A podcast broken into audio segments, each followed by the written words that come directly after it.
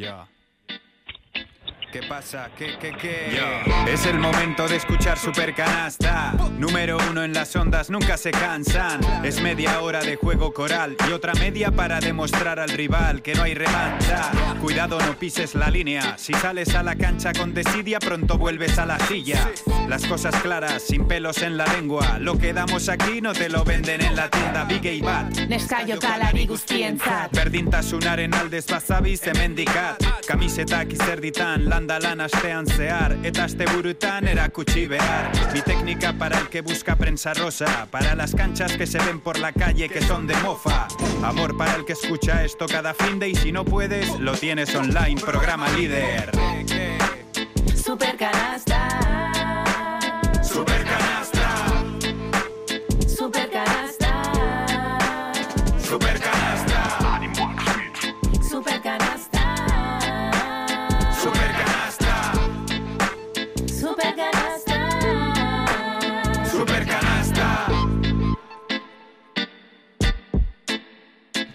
Pasan seis minutos de la una del mediodía. En estos eh, momentos tenemos 8 grados de temperatura en la zona sur de Vitoria-Gasteiz. Seguimos adelante en la programación de Radio Vitoria. Llega el baloncesto a esta sintonía. Llega Super Canasta.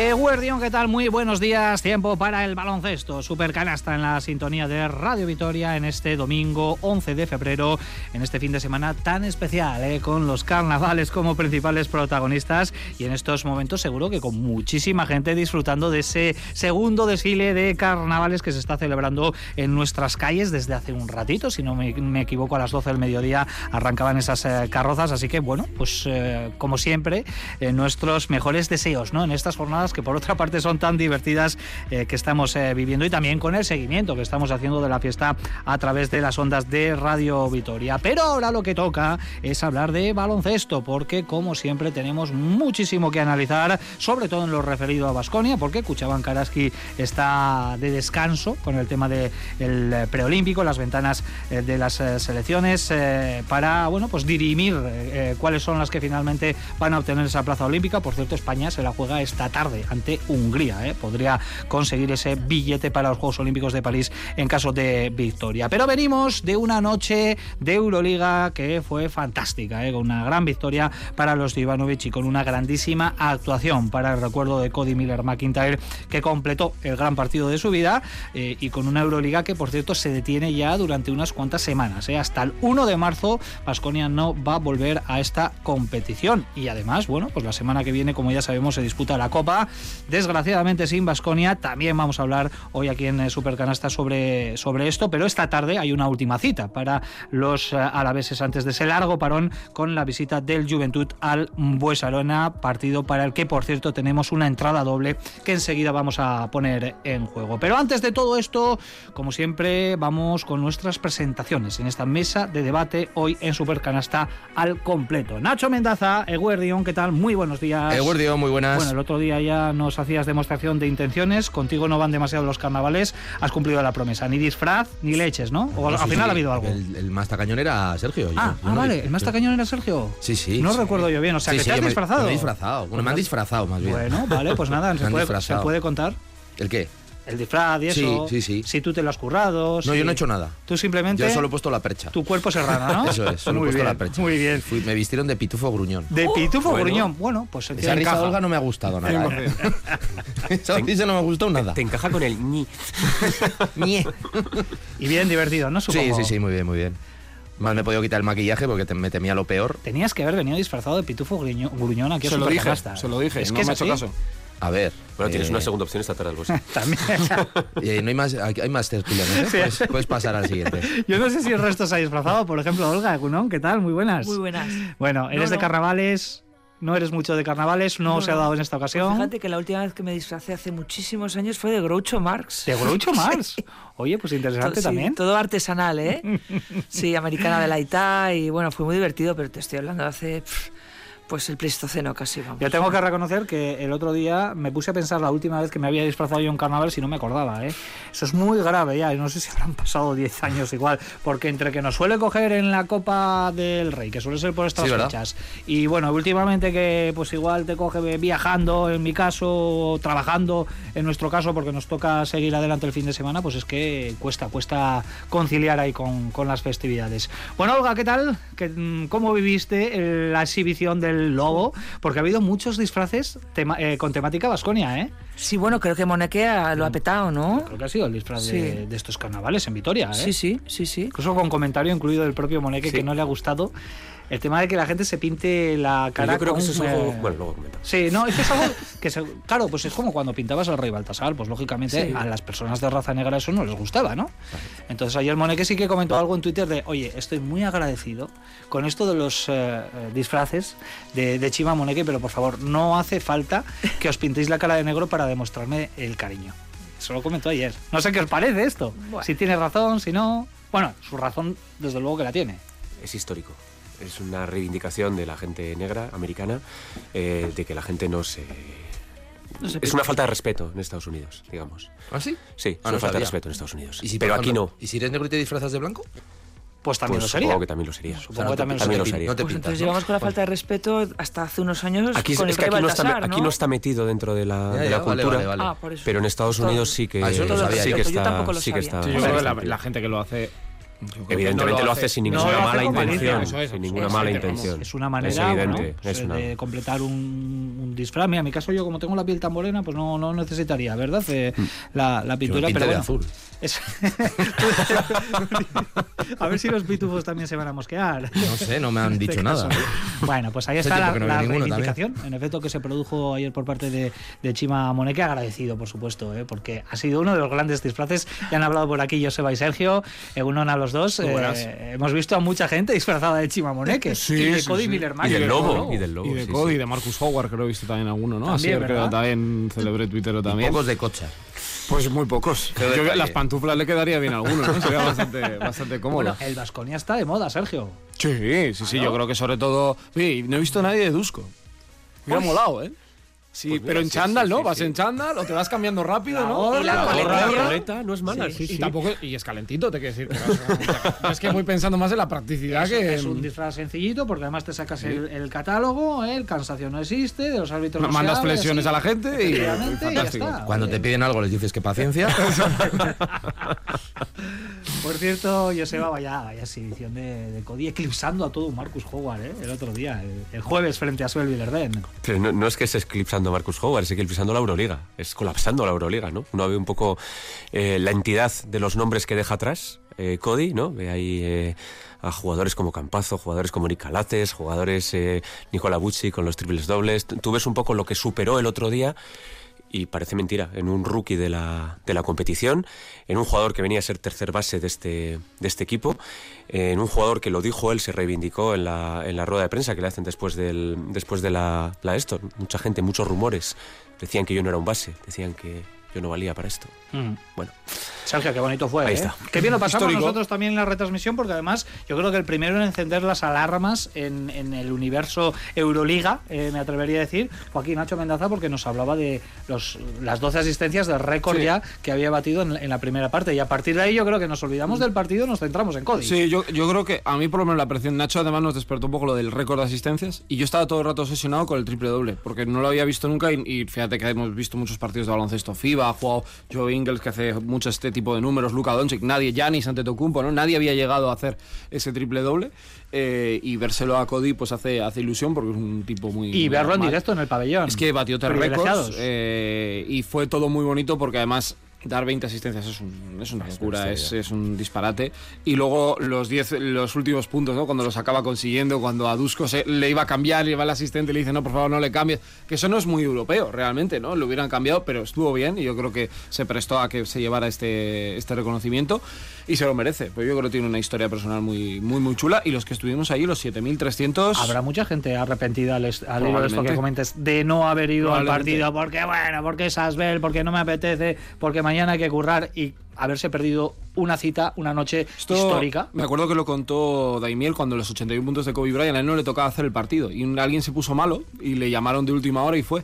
Y luego, claro, cuando se dieron cuenta de lo que había pasado, el que le tocaba el partido dice, por favor, la que he liado porque no- estaba malo, pero podía haber bien sabiendo que estuviera ahí. y Sí, tal. sí, y sí. esto siempre lo dice, pues nos ha tocado una noche histórica y, y muy bonita. Esto no va, es que solo ha habido tres veces en la historia, o sea, es decir, lo normal es que no lo volvamos a ver. Efectivamente. Porque el baloncesto europeo no tiende a vivir los triples dobles y lo hemos tenido en el bolso. Y es otro hito más, ¿no? También de la historia de Vasconia que siempre aparece, ¿no? En los libros. Pues eh, nada, en esta introducción hemos hablado sobre los carnavales y hemos hablado también, por supuesto, sobre el gran protagonista, pero yo creo que también merece esa actuación de Cody Miller McIntyre que en nuestra tertulia la abramos de una forma más extensa eh, con nuestros contertulios aquí en Super Canasta para saber cómo eh, vivieron ¿no? ese momento histórico con el triple doble y con el récord de asistencias con 20 pases de canasta, ese maravilloso don del pase que Cody Miller McIntyre hizo una absoluta oda el pasado jueves en, el Buesa. Pero antes de meternos en, en tertulia, vamos a abrir concurso en Supercanasta. Vamos a poner en juego una doble entrada para ese Vasconia Juventud de esta tarde a través de mensajes de WhatsApp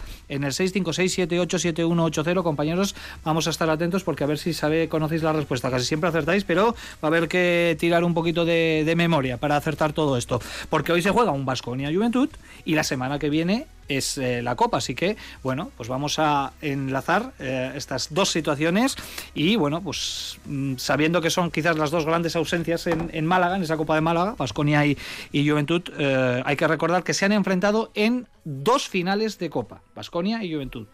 Una ganó Vasconia y otra se la llevó el Juventud. Así que nos vamos a situar en la que ganó Vasconia y vamos a buscar la ciudad en la que se proclamó campeón copero el conjunto vitoriano eh, ante el Juventud. Por tanto, buscamos eso, la sede en la que Vasconia levantó la copa imponiéndose en la final al Juventud de Badalona. Mensajes al 656-787180. En recta final anunciaremos el afortunado o la afortunada. Por aquí veo que hay pequeña Sí, hay- discusión, lo tenéis un- claro, ¿no? Además Ya, ya, hay un dato muy histórico que marca esa final también. Efectivamente. Hay un, hay un mate de Rudy por ahí. Sí, el tema del MVP, ¿no? Te refieres, ¿no? Le es. No sabía ni Bueno, de Es verdad, es no verdad. vamos a dar más pistas, ¿eh? Porque hubo otra la, única, final. la única pista es que Escola dominó aquella copa desde Mallorca, el, además, desde el minuto uno hasta el minuto.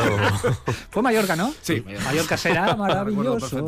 Mallorca, Mallorca tiene un color especial. Venga, que la 1 y 17 todavía no hemos empezado con la tertulia. Es culpa no sé, mía. no ¿eh? sé Los carnavales, los carnavales que tienen a todos. Es culpa mía que os liba aquí con otras situaciones. Norberto Rodríguez, de él no es la culpa, ¿eh? La culpa la tiene de, momento, de momento. así, No ha venido ¿eh? disfrazado, Norberto. Hoy no sé con qué nos puede sorprender, si con la Macarena, si con algún aullido, si con alguna cosa así. Bueno, le dejamos también que él participe a su manera en este supercanasta. Mi nombre es Ricardo Guerra. Abrimos ya por fin a la 1 y 18 minutos ya casi nuestra tertulia hablando de la Euroliga, porque solo restan ocho jornadas. La batalla sigue muy abierta con Basconia situado en esa novena plaza y peleando entre los mejores después de sumar un nuevo triunfo el pasado jueves ante el colista Asbel Villerden.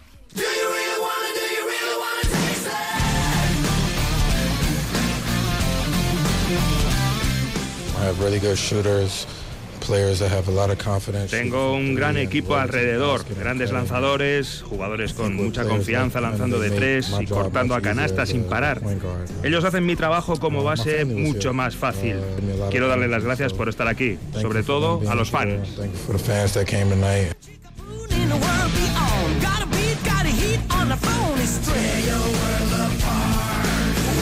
Fue la noche del lobo y eso que creo que no había luna llena al final, ¿no? Miramos si luna todo- nueva. Luna nueva era. Bueno, pues igual es la luna nueva lo que le afecta más al bueno de Estamos- Cody Miller. pero estamos en febrero. Ochaila. Efectivamente, qué El pena mes, que- del, el mes del lobo. Y no tenemos más partidos de Basconia en este mes eh, de febrero. Chaila, que es el sin duda, bueno, pues. Pues va a jugar con Bulgaria. Bueno, pues seguramente ahí tenga la. Que no se lesione. Bueno, pues vamos a empezar por aquí, porque yo creo que se lo merece. La victoria estuvo muy bien, no nos vamos a engañar, Y además era una victoria de obligado cumplimiento para Vasconia ante el, ante el colista, lo vamos a analizar, por supuesto, y sobre todo la situación que nos deja, ¿no? Para afrontar la recta final de esta fase regular de la Euroliga con ocho jornadas por delante, pero con eh, el indiscutible protagonismo en las últimas horas para los 11 puntos, las 20 asistencias y los 11 rebotes por cuarta vez en la historia, tercer jugador que lo consigue en Euroliga, récord, eh, el triple doble quiere decir, récord de asistencias con 20, en fin, eh, lo hemos comentado en la introducción, Sergio Sergio, pero no sé si todavía nos sigue sorprendiendo lo que, no solo lo que hizo el pasado jueves, sino todo lo que viene haciendo durante esta temporada y sobre todo durante los últimos meses, un jugador que vino a ser el tercer base de este equipo. Es que todo, ¿no? Todo. La verdad que Cody tiene mucho mérito en lo que ha, en lo que ha hecho. Primero hacer un triple doble implica ser bastante bueno en tres facetas como mínimo. Eh, además creo que se quedó a una que no cuenta para el cuádruple doble de faltas recibidas, creo. Creo que hizo nueve. Eh, recibió nueve. Y de hecho lo más curioso es que acaba eh, con la que se supone que es lo más fácil, que es meter los puntos, ¿no? Que es lo que, lo que te puede costar menos a priori cuando juegas a baloncesto, teóricamente lo piensas. Está muy bien que lo haga un jugador como él, ¿no? Que no es Calates, que no es Wisit, es decir, que no es una estrella a las asistencias, que no es uno de los, para mí, candidato a mejor quinteto de la historia de la Euroliga, eh, que sea un jugador terrenal, ¿no? Que, haya tenido que sufrir para llegar a la élite, eh, que tenga que encontrarse dificultades y que haya un entrenador que confíe en él, que además sea en un club de los que estuvieron desde el principio también, ¿no? que es un poco ya también sumarse un tanto en clave en clave Vasconia. Eh, pero la, realidad es que el, el, día fue muy especial y yo creo que todo el mundo en el tercer cuarto ya nos empezamos a dar cuenta de que la historia estaba ahí. Eh, estaba muy muy cerca. Fíjate que hemos visto pues eh, momentos de partidos clave, de actuaciones históricas, incluso en clave Vascone con Howard, ¿no? Y los triples, pero es que esto trasciende, es el baloncesto europeo, ¿no? Es historia y, y lo ha hecho Cody con mucha normalidad, sin cambiar mucho el rictus, ¿no? Celebrando además la asistencia número 20 dando una liupa a un gran amigo. Eh, además me hace ilusión que lo que más haya hecho sean las asistencias. Porque también es un poco, eh, yo siempre suelo decir que Carry cambió el baloncesto para que la gente pensara en vez de hacer mates en tirar triples, que es más fácil a priori para todo el mundo, más accesible. Pues también está bien que, el triple doble no lo haga una superestrella, lo haga un jugador que se dedica a pasar, a hacer felices a los demás y, que se encuentre pues esos rebotes y esos eh, puntos para acabar sumando. Chapo, en un partido que para mí pues Asbel estuvo muy por debajo, bueno, muy por debajo de lo esperado, no, lo que yo esperaba, un equipo flojito, pues Vasconia ganó, cumplió y nos dejó una noche para, la historia en la que vuelve a estar Dusko también como protagonista, porque siempre está en todas las grandes hazañas de este, de este club. Sí, bueno, yo le voy a dejar a, Nacho y a Olga que, que, incidan un poquito más en la actuación de Cody y me voy a centrar en otro, en otro aspecto, ¿no? Cuando Cody está dando la asistencia número 20, eh, eh, que, que le hace el triple doble, eh, está volando en el aire eh, este Moneque y se le ve sonriendo mirando a Cody. O sea, no había cogido todavía el balón y ya estaba sonriendo sabiendo que iba a hacer historia. ¿Cómo celebra el equipo la, asistencia 20, el triple doble de, Cody, la unión que, desprende este equipo. Y no es la primera vez, ¿eh? lo hemos visto muchas veces con las actuaciones de Howard, lo vimos cuando debutó Joseba Querejeta, les hemos visto en otras circunstancias yo veo un grupo súper unido, de verdad, sincero. Yo creo que el, grupo estaba sinceramente eh, emocionado por Cody y, lo transmitían así. Y eso me parece lo mejor de este de este Vasconia, porque puede ser la clave del milagro. Porque luego hablaremos de la situación deportiva. Este, estas 14 victorias en Euroliga con el equipo, con las lesiones, con esto es un milagro deportivo. Tú miras lo que tienes por detrás, esto es un milagro deportivo. Y para mí la clave de ese milagro deportivo es esa sonrisa de Moneque mientras vuela para meter la asistencia número 20 de Cody. Y la implicación de Dusko, ¿no? No es muy habitual, lo decía antes Sergio, mm, y verlo, ¿no? También implicado para que su jugador mm, pues hiciera lo que, lo que pudo hacer. Y y no sé, a mí, a mí es lo que más me llamó la atención, ¿no? Que Dusko participara también de, ello, pues por, por, el regalo, por lo que se merece el jugador y por la humildad también con la que él actúa y hace las cosas, ¿no? Eh, yo creo que, que Cody está muy agradecido a la confianza que Dusko le ha dado y Dusko a su vez también, de alguna manera, pues le, le otorga también ese guiño, ¿no? Por, por, decir, es que he confiado en ti y, y de verdad que no me has fallado, ¿no? Siempre has estado ahí eh, has hecho de, pues de, tu talento esto, esta obra, y además estás ayudando al equipo a, incluso estar por encima ¿no? de, las posibilidades que tenemos por todos los problemas por los que estamos atravesando. ¿no? Eh, a veces no me gusta mucho utilizar lo de la capacidad de superación, ¿no? pero en el caso de, de Cody, que vino a, a Vitoria, además creo que hizo unas declaraciones pensando en dejar el baloncesto, ¿no? Y pues, pues la historia es muy bonita, ¿no? Esa historia humana de cómo se reencuentra con el baloncesto y cómo lo hace a lo grande por, por persistencia, por creer, por esfuerzo y por, por trabajo. eh, pasará la historia del club, de todas y, cada una de las que tenemos, ¿no? Eh, y además muy orgullosos, ¿no? De jugadores de, siempre decir, este estuvo aquí, yo le vi, bueno, pues, pues forma parte ya de la, de la historia del club y creo que tiene una historia preciosa, además, eh, como ejemplo, ¿no? Para, para muchos otros jugadores y jugadoras, ¿no? Eh, la gente que va al Buesa y que admira a estos jugadores, pues que, que se lo lleven también para, para sí y para saber que, bueno, que con esfuerzo y con, tenacidad y con humildad las cosas se pueden conseguir. Y con respecto a lo de Dusko, es que imagínate que lo sienta. que lo matamos. Sí, pero bueno, me refiero que para eso está el, el delegado. Todos, me refiero. Que, que no, digamos, yo creo que es inimaginable que me da igual la época de Dusko. Que Dusko ya es humano. yo siempre lo ha sido. O sea, me refiero, no me lo imagino tampoco ni en 2002 haciendo una cosa de esas, sentando un jugador que está a un rebote, a, un punto de hacer un triple doble. Yo creo que no lo hubiera hecho. Eh, pero yo me quedo también con, con todo lo que se. con esa electricidad que había en la grada. Porque claro, además ahora, pues bueno, tú tienes acceso a las estadísticas, se va sabiendo, eh, nos podían haber oído a nosotros y tal. Y ese puntito yo creo que a mí es, aparte por añadir algo de lo que habéis estado hablando, a mí es algo también que me, me gustó. Porque bueno, esto también es parte del espectáculo, me refiero, disfrutar del partido, de la victoria, pero de este tipo de cosas. Y yo creo que el Buesa disfrutó, los siete mil y pico que estuvieron ahí disfrutaron con, o disfrutamos con ello. Y bueno, también es un poco el, eh, esa lectura, ¿no? dices, bueno, mm, que yo siempre he ido, en los sitios hay que estar siempre, por si acaso, por si pasa algo eh, que veces que igual te da pereza, qué tal, no sé qué, nada, es que esto, lo que decías tú un poco al principio. Mm, yo creo que el equipo esta temporada en el, en el Buesa se ha merecido que la gente vaya. Mm, si, puede y si no es un... Eh, no le rompe el plan, porque no te digo que siempre pase algo, pero casi siempre. Y lo del otro día fue una, fue una más, ¿no? Yo también me quedo un poco con lo que dice Joseba, que el equipo se le ve bastante unido y, que es la única manera, ¿no? De, de hacer que esta plantilla, que, bueno, no creo que sea la más glamurosa de la Euroliga, ni, ni con el mayor presupuesto, ni con, no sé, el mayor talento o en lo, en lo contractual ni en lo, ni en lo baloncestístico. Pero es que la situación ahora mismo en Euroliga, Vasconia está octavo sin estar empatado con nadie. 14-12. Es verdad que el calendario viene lo que viene, pero yo creo que, bueno, que de aquí a lo que queda la eh, temporada, poco el mensaje eso que yo creo que en el Buesa hay que estar por si acaso.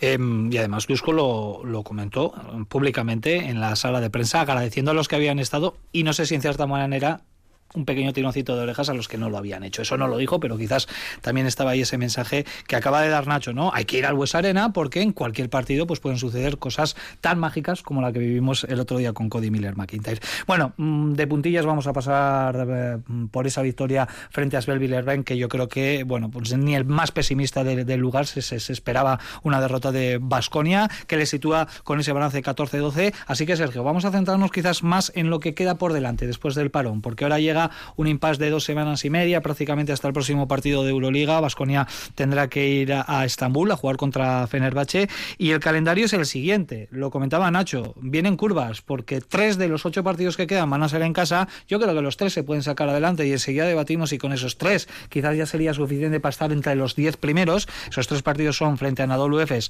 Alba de Berlín y Milán, que son tres equipos que están por detrás en la clasificación y luego cinco fuera de casa, pues que cada uno pues tiene una grandísima dificultad, ¿no? Fenerbahce, Partizan, Zalgiris, Real Madrid y Virtus. Quién sabe si Real Madrid y Virtus tienen cosas en juego porque es en, en recta finalísima.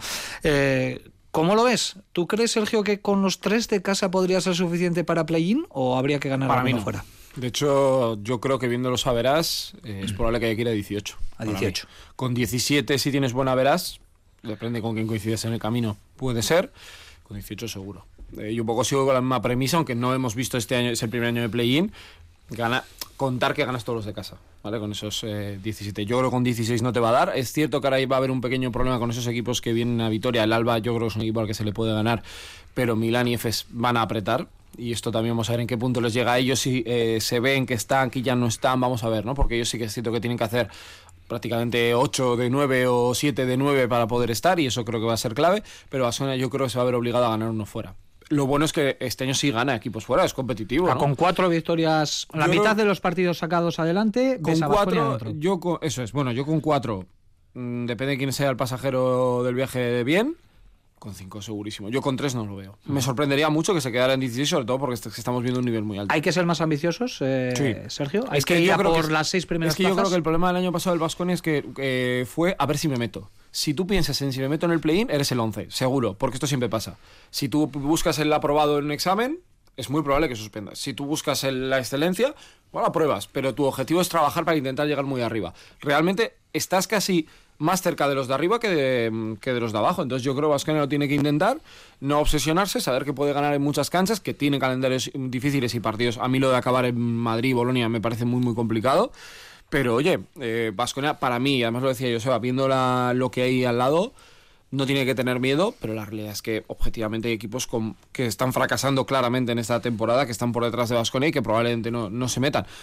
Vamos a ver, ¿no? También hay que tener suerte que no llegue las lesiones, porque eh, la de Tadas es muy peligrosa si no vuelve bien. Veremos ahora estas tres semanas, ¿no? Si le sirven ya para estar recuperado a, tope y que no se te lesione uno de los principales, porque es que Vasconia a una lesión eh, si es de lo relevante, estás cao. Joseba, hablabas al inicio de Milagro Deportivo, la novena plaza momentánea que ocupa ahora mismo Vasconia en la Euroliga. octava, perdón.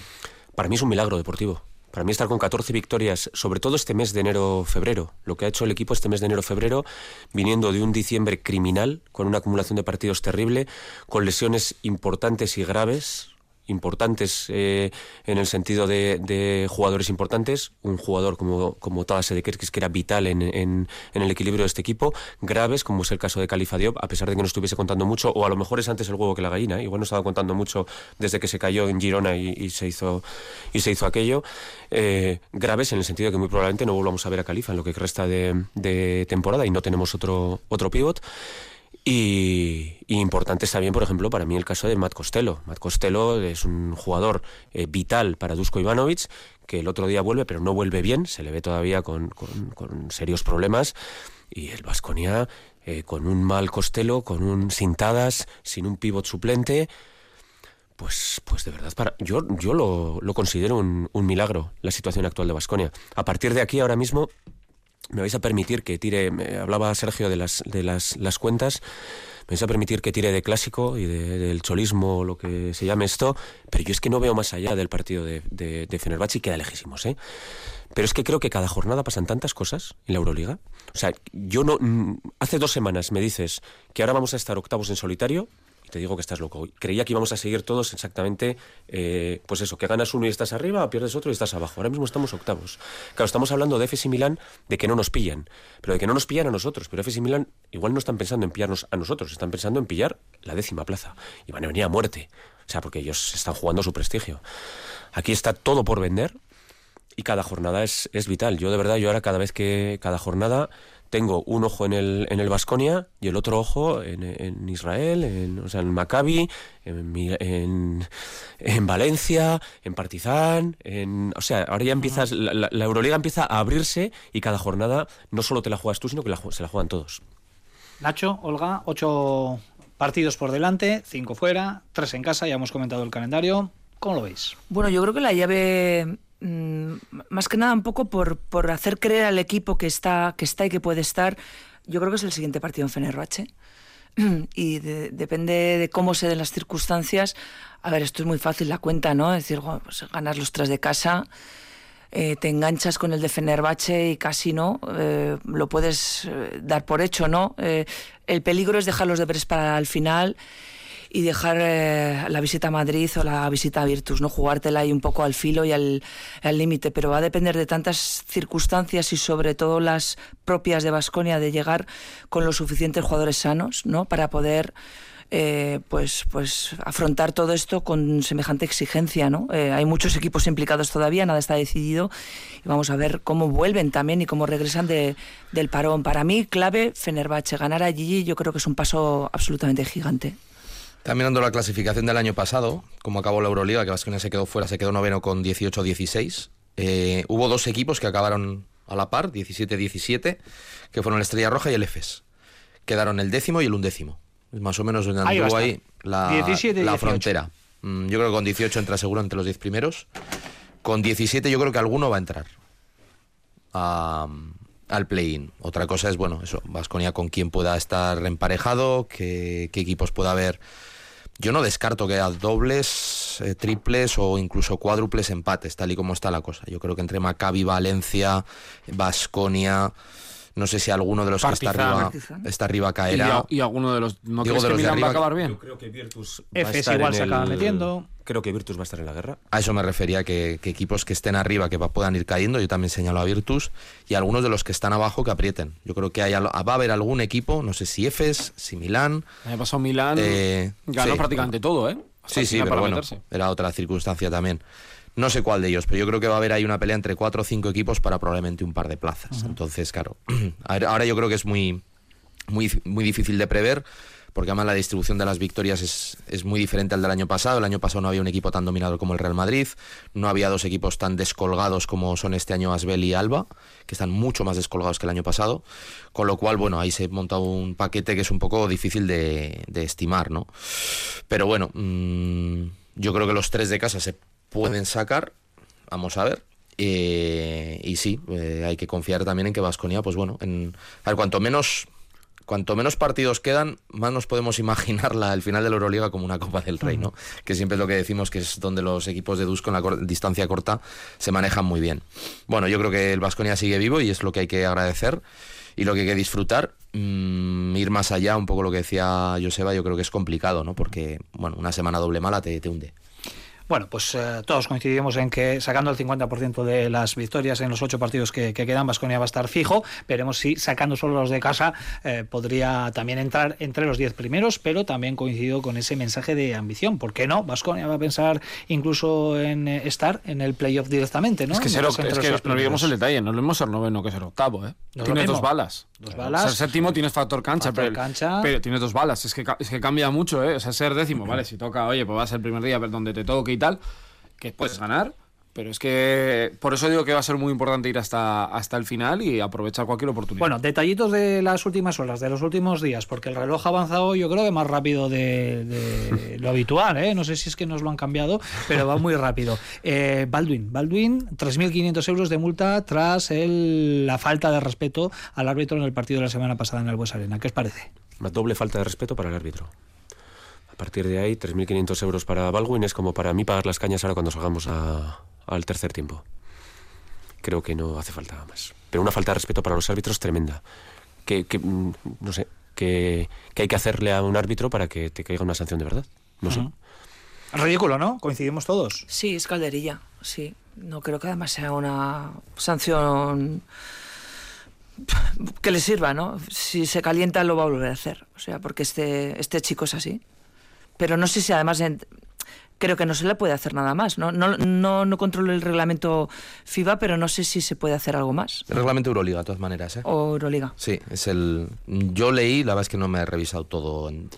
Creo le- le- haber leído en algún sitio como que el importe de la, de la multa podía ser bastante más alto. No, no te digo si son 30.000, 20.000 o 50.000, no lo sé, pero que vamos, que no había sido el tope de, de lo sancionable. No Para es una no- sanción ejemplar, Sergio. No, no cuidas a los tuyos. Eh, a mí la sanción, yo lo dije en el partido, cuando estábamos en la retransmisión, si eso es en un bar, le pega seguro. Le pega, o sea, es la sanción, eh, digo, para que la gente se haga una idea un poco de lo que vivimos en el campo. A mí me parece fuera del lugar. Yo le hubiera metido una sanción económica, que me parece bien, y un partido. Tampoco digo toda la temporada, yo también eso lo entiendo, pero que le pueda caer un partido para que él también aprenda. Y No, ese partido... y todos los yo lo demás decía, porque, jugadores. eh, hablábamos, ¿no? De tocar Sí, bolsillo ¿no? o no. Ese partido te quitan dinero también. Que es que es lo que hace la NBA. Vale, tú no juegas, pues ese partido no lo cobras. Oye, pues es lo que hay. Bueno, eh, otro debate al que me gustaría dedicarle muchos más minutos y seguramente en el próximo Supercanasta del día 25, porque el 18 en 7 días no tenemos, nos vamos a tomar fiesta, podremos hablar más de esto. Lo que dijo Dusko Ivanovic al respecto de Marcus Howard y la falta de respeto arbitral que tiene el jugador de Basconia. Vamos a escuchar a, a Dusko lo que dijo hace justo 7 días en Tenerife y enseguida lo vamos a debatir. Venga. Si se permite a defender a, Howard como le ha permitido árbitro de hoy, es muy difícil que él puede jugar. Siempre le están ganando, ninguna vez le pitan falta. Yo creo que jugadores tienen que tener lo mismo, mismo criterio. Y es un jugador importante para nosotros. Bueno, pero hoy ha culminado vaso y tenía que decirlo.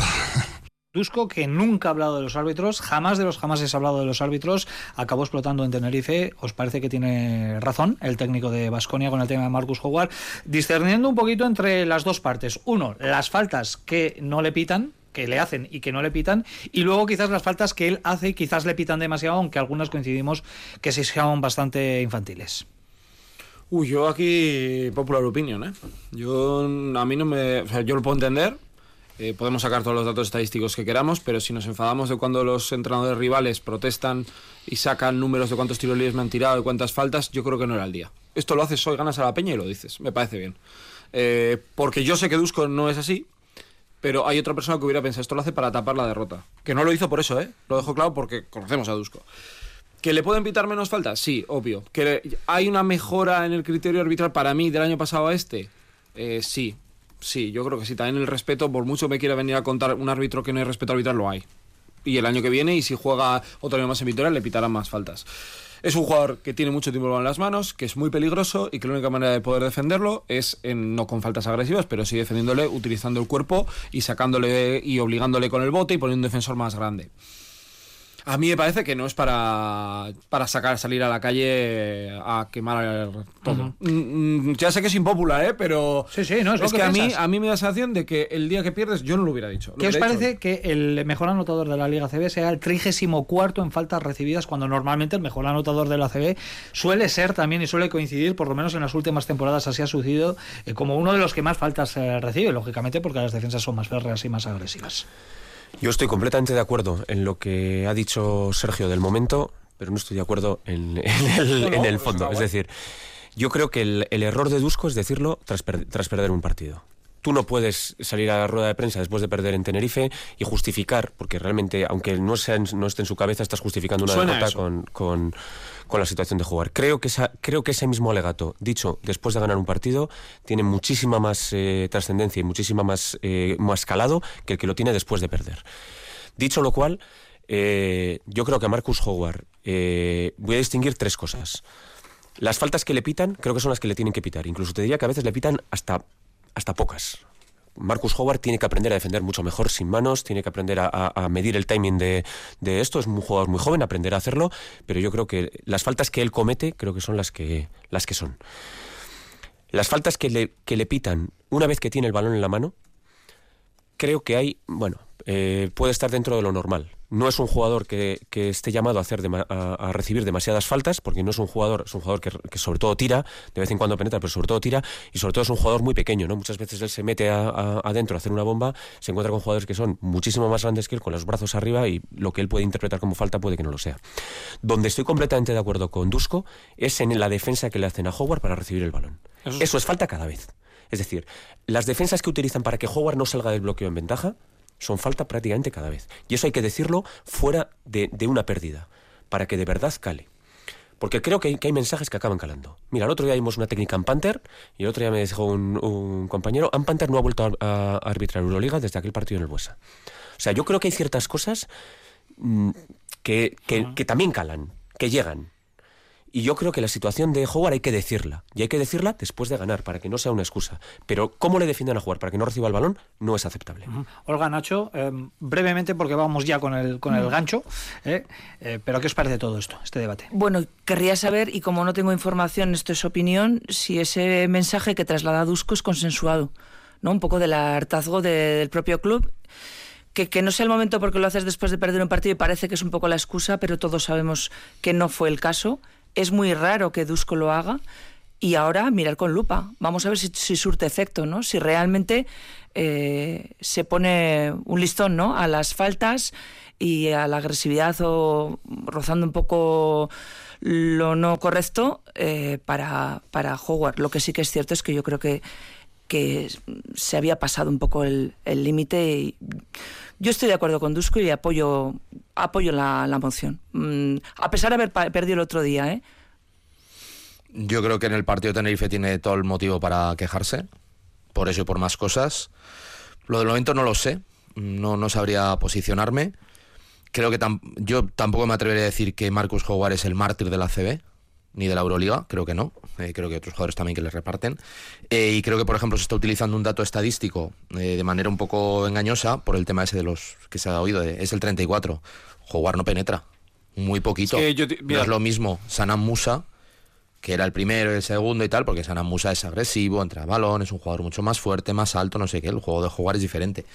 Que tenga que ser el 34 o el 34 que debería ser el 18, no lo sé, pero y, jugar... juega, y juega pocos minutos, ¿no? Eso es, juega poquito. Entonces, bueno, yo creo que, que, ese dato es un poco engañoso. Mm, bueno, yo creo que se pudo decir en ese momento, no sé si es el más adecuado o no, yo creo que el partido contra Tenerife Fitipaldo y algún otro jugador le reparten muchísimo, me pareció escandaloso. Eh, pero bueno, mmm, es una Más le dieron a Banja, ¿eh? Sí, sí, bueno. Eso es otro tema. Ese es otro tema. Es más fuerte. Esto es Vaya el bofetón de Ilia. No, pero cor corroborar lo que dice Nacho. De los 10 primeros del top 10 de faltas recibidas en ACB, 6 son pivot y otros son Iro Epu, Andrew Andrews, Andrés Félix, jugadores tanto rato con el balón en, en las rato, manos. Sí. Y en el top 10 está Chima Moneque.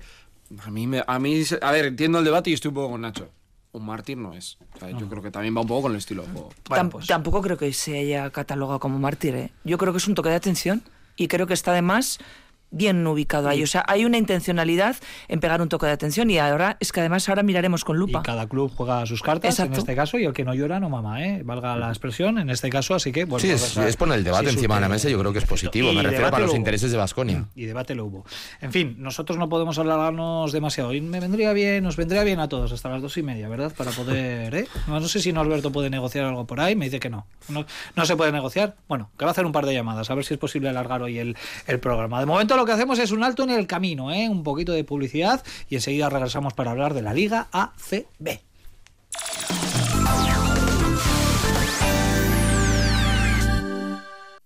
Aukera zoragarria duzu aurrean, zuk nahi baduzu. Otsailak amaika zientziako emakumearen eta neskaren nazioarteko eguna. Hezkuntza saila. Eusko jaurlaritza. Euskadi. Auzolana. Domingo 11 de febrero. 5 de la tarde. Jornada 22 de Liga Andesa. Basconia, Juventud de Badalona. No te lo querrás perder. De la mano de EITB. EITB, Gizarte Transformación Equiñean. Conocemos el carnaval de Río de Janeiro o los de Tenerife, pero ¿conocemos bien el origen de nuestros carnavales? Los primeros escritos al respecto datan de la Edad Media y los describen como una tradición pagana asociada al final del invierno y la llegada de la primavera. En nuestros legendarios carnavales como los de Tolosa, Zuberoa y Túreno Zalduondo, es fácil reconocer personajes que llaman al despertar de la tierra, a la protección de los animales domésticos o a la mitología vasca. Los carnavales son parte de nuestra cultura. Hablan de nuestros orígenes, nuestra esencia y nuestra tierra. Celebrémoslos. EITB, Gizarte Transformación Ekiñean. Ekin Transformazioa. EITB. Último partido antes de un largo parón con la visita a Gasteiz de la bestia verdinegra de los alaveses. Basconia Juventud con Ricardo Guerra. Este domingo desde las 4 y media de la tarde, Básquet ACB. Radio Vitoria. Compartimos lo que somos. En el programa líder de los lunes. El juego de inmunidad comienza en 3, 2, 1, ya. Los tres equipos buscan la llave que les abra las puertas del triunfo. ¡Venga, que puedes! El conquistador del fin del mundo, episodio 4. Mañana por la noche en E ETV2.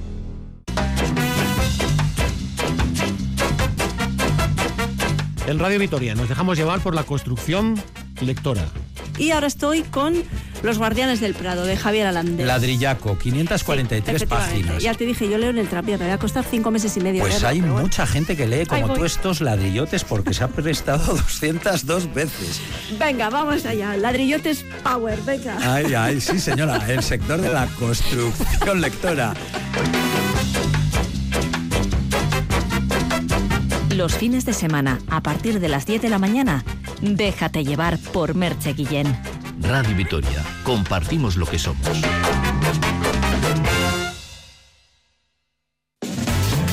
Radio Victoria. Super canasta.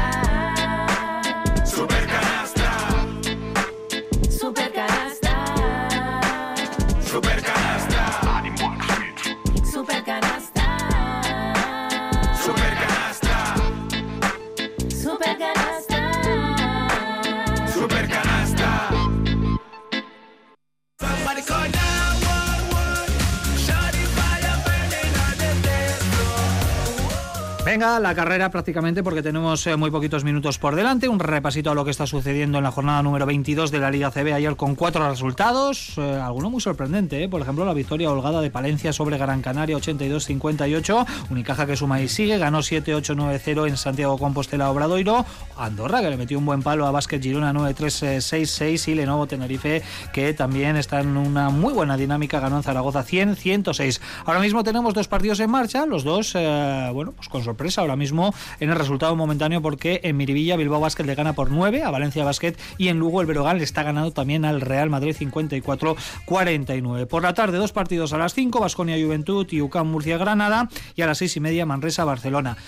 Última llamada para participar en nuestro concurso. En unos pocos minutos el ganador o la ganadora. Estamos preguntando de las dos finales que Basconia y Juventud eh, han, eh, se han enfrentado en Copa. Una la ganó Basconia, otra la ganó el Juventud. Bueno, pues buscamos la que ganó Basconia, la sede en la que se disputó esa victoria del Basconia sobre el Juventud en una final de Copa. Mensajes de WhatsApp 656787180.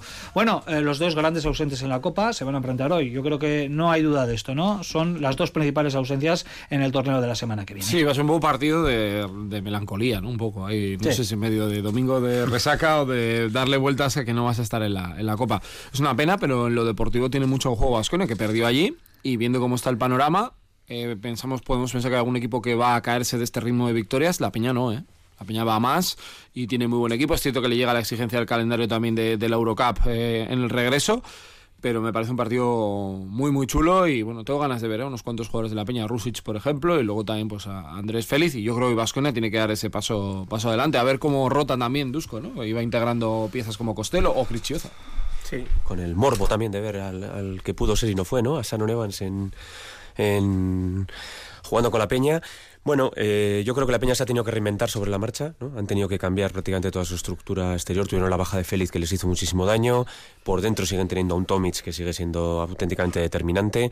A mí Taylor Cook no acaba de convencerme, pero bueno, es un jugador que se está haciendo con se está importante. Y luego todos los jóvenes, ¿no? Todos los jóvenes, los Busquets, los eh, todos los chavales que tiene la Peña, que, la verdad es que da gusto da gusto verlos. Yo creo que es un partido interesante, ¿no? Yo creo que es un partido que Vasconia puede sacar, pero que va a ser bonito de ver, un partido que va a un espectáculo. Sí, no es un equipo que se le dé últimamente bien a Vasconia, pero yo creo que tiene que apretar, ¿no? Tiene que apretar Vasconia, intentar además superar el Averas en contra que se trajo de Badalona y seguir un poco el curso, ¿no? Sobre todo para llegar con buenas sensaciones al parón y seguir trabajando con, con normalidad porque tampoco el playoff está decidido, ¿no? Y ahí hay mucha, muchos equipos también metidos en la, en la pomada, pero bueno, este equipo es muy peligroso, tiene un eh, perímetro con muchos puntos y vamos a ver también cómo gestiona Dusko eh, su, su equipo. Fíjate, yo suelo mirar siempre los partidos, intento mirarlo y decir, bueno, ¿qué pasa si ganas? ¿no? Un poco buscando la, la motivación. En este eh, se me va el cerebro al otro. ¿Qué pasa si pierdes? Como pierdas hoy, ojo, cuidado. Tienes un, eh, te puedes, meter, te puedes Sí, empezar a meter en problemas totalmente. serios. Porque ya sería perder dos partidos con un equipo que probablemente vaya a estar peleando por el playoff. Ya te empiezas a alejar un poquito de, de lo que podría ser una aspiración, creo que legítima, de meterte entre los cuatro primeros. Bueno, la confianza, etcétera. Yo creo que el partido de hoy es de esos partidos de nervios, de dices, mira, lo tengo que sacar por lo civil o por lo Sí, sí. Con los dos equipos empatados, sí que es cierto que cuando finalice la fase regular de la Euroliga, incluso los playoffs, los play-ins, pues va a haber eh, una serie de partidos de Liga CB eh, con partido por semana que ahí Vasconia podría arreglar en recta final, pero mejor no entrar en esa parte de la temporada con, con esas necesidades. Venga, Nacho, ya que estás tú, asuntos internos, nos traes algo bonito, como siempre, ¿no? Pues venga, vamos con ello.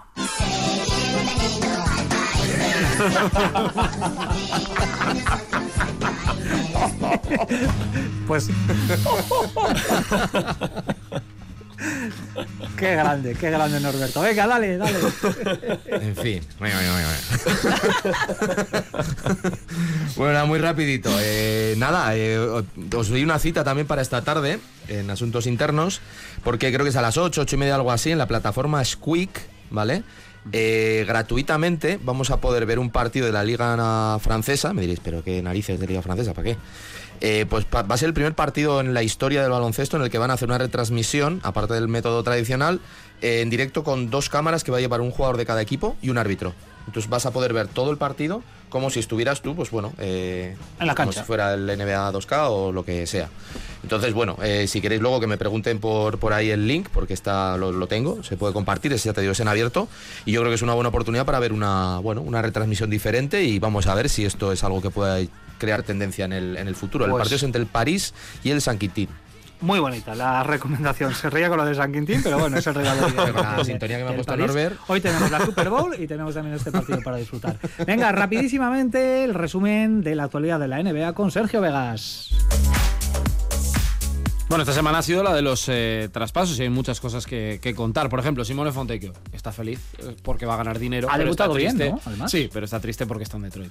Y está en Detroit pues no parece una cosa muy agradable. 20-11, eh, para el debut. Bogdanovic sale de Detroit y va rumbo a los eh, Knicks, que es uno de los principales favorecidos del mercado, junto a Oklahoma City Thunder, que ha traspasado a Basa Misic, que no jugaba nada, y, oh sorpresa, le han dado minutos y ha empezado muy bien, 18 puntos, 9 asistencias en su debut. También Danilo Galinari cortado, Killian Hayes, que es un jugador muy interesante de cara a corto o medio plazo en, en la Euroliga, ha sido cortado por Detroit Pistons. Y otra cuestión que a mí me ha hecho mucha gracia, y es que eh, había debate de dónde iba a jugar Spencer Dinwiddie, y mientras estaban explicando esto, pues se veía con el general manager de los Lakers ahí en el, el campo, y finalmente, pues para sorpresa de nadie, ha acabado firmando por los Lakers hasta final de, de temporada. Y esta semana también ha sido el de la estatua a Kobe Bryant, eh, muy bonito, con uno de los miles de gestos de Kobe Bryant, ¿no? Señalando al cielo, pues esa imagen, la verdad que, que muy bonita, con toda la familia, muchos jugadores, excompañeros también, pues bueno, pues eh, rindiendo tributo pues a uno de los mejores jugadores del siglo XXI. Con muchísimas imágenes preciosas, ¿eh? con eh, la presencia, lógicamente, de uno de sus mejores amigos, de Pau Gasol, Sí. que estuvo ahí apoyando a la familia en un homenaje precioso a la figura de